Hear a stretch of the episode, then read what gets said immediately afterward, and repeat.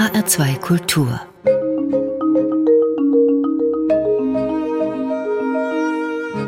Hörbuchzeit Wir kommen jetzt zu einem Hörbuch mit dem Titel Das Schweigen in mir. Es ist ein Hörbuch von Leila Alamar. Sie ist in Kuwait aufgewachsen, hat in Edinburgh kreatives Schreiben studiert, lebt heute in Großbritannien und promoviert über arabische Frauenliteratur. Das Schweigen in mir ist ihr zweiter Roman. Dieser Titel, Dorothee Meyer-Karweg, Das Schweigen in mir, das deutet ja schon an, dass es sich um eine aus der Ich-Perspektive geschriebene Geschichte handelt. Wer ist denn diese Person, die das Schweigen in sich beschreibt? Das ist eine junge Frau, die wegen des Bürgerkriegs aus Syrien geflohen ist und nun allein in England lebt, in irgendeiner kleinen Stadt, in einem großen Wohnblock mit anderen Wohnblocks drumherum. Also aus ihrer Perspektive wird dieser Roman erzählt. Was erfährt man noch über diese junge Frau? Ja, man erfährt nach und nach das, was sie selbst eben preisgibt. Äh, sie ist aufgewachsen in Syrien, wohl in einer recht wohlhabenden Familie. Sie hat studiert und ihre Freunde haben sich an politischen Protesten beteiligt. Und irgendwann hat sie sich wegen des Bürgerkriegs auf den Weg nach Europa gemacht, hat auf dieser Flucht viele schlimme Dinge erlebt die hier aber nur angedeutet werden. Es sind jedenfalls Erlebnisse, die sie zum Verstummen gebracht haben. Und sie heißt jetzt nur noch da in ihrem Wohnblock äh, die Sprachlose, im Englischen The Voiceless, also auch eher die Stimmlose vielleicht. Sie spricht also nicht, beobachtet aber viel, beispielsweise von ihrem Fenster aus die Nachbarn im Wohnblock gegenüber. Und da hören wir mal rein. Es liest die Schauspielerin Katja Danowski. East Tower, dritter Stock, Wohnung 2, schaltet so gut wie nie das Licht an. Insbesondere im Sommer, wenn die Sonne lange am Himmel steht und das Tageslicht ein träger Trödler ist und kaum Platz macht für die Nacht, ehe es schon wieder zurückkehrt. Er wechselt seine Kleidung, trinkt seine Softdrinks und Ciders und lässt Käse auf Toast schmelzen, ohne das Licht anzuschalten. Er schaut in den Regen, schaut Fernsehen, brütet über großen und kleinen Notizblöcken, masturbiert unter marineblauen und grauen Laken. Er telefoniert, räumt seine Chips und Instant-Nudeln in den Schrank, macht den Abwasch, alles im diffusen Licht der Sommerabende. Er redet nicht mit mir, hat es noch nicht einmal versucht.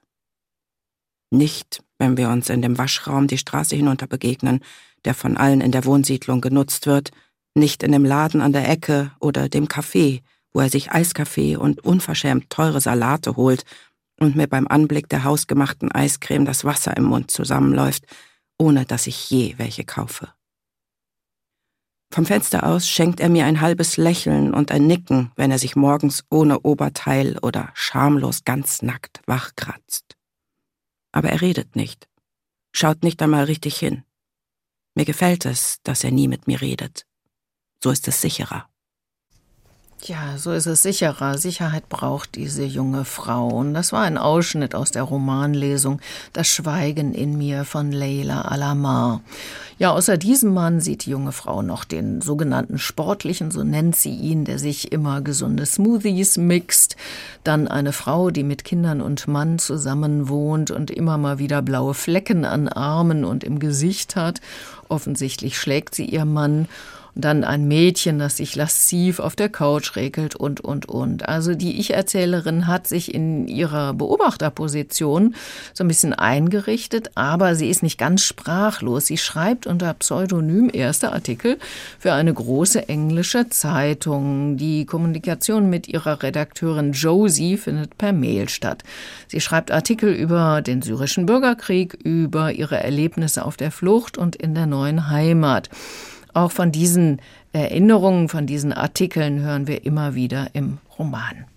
Geht es dann in dem Roman um die schrecklichen Erlebnisse einer Geflüchteten oder was ist genau das Thema des Romans? Ja, es ist ein bisschen vielschichtiger. Also es geht um die Entwicklung einer jungen Frau und es geht darum, eine Sprachlosigkeit zu überwinden, eben auch ganz konkret die der Ich-Erzählerin.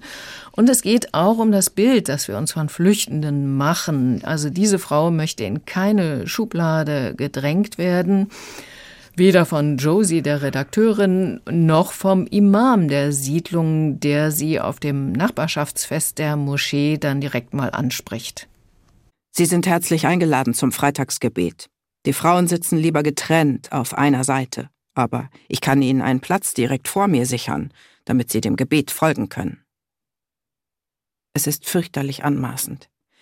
Ich blicke mit gerunzelter Stirn auf das Kopfsteinpflaster unter meinen Füßen und frage mich, was an mir Muslimin schreit. Ich lasse den Blick über den Hof schweifen, sehe die Mums und Dads und Paare und Kinder und frage mich, ob er an sie ebenfalls herangetreten ist. Ich habe helle Haut und dunkles Haar, das ich seit dem Tag, an dem ich meine Heimat verließ, nicht mehr bedeckt habe.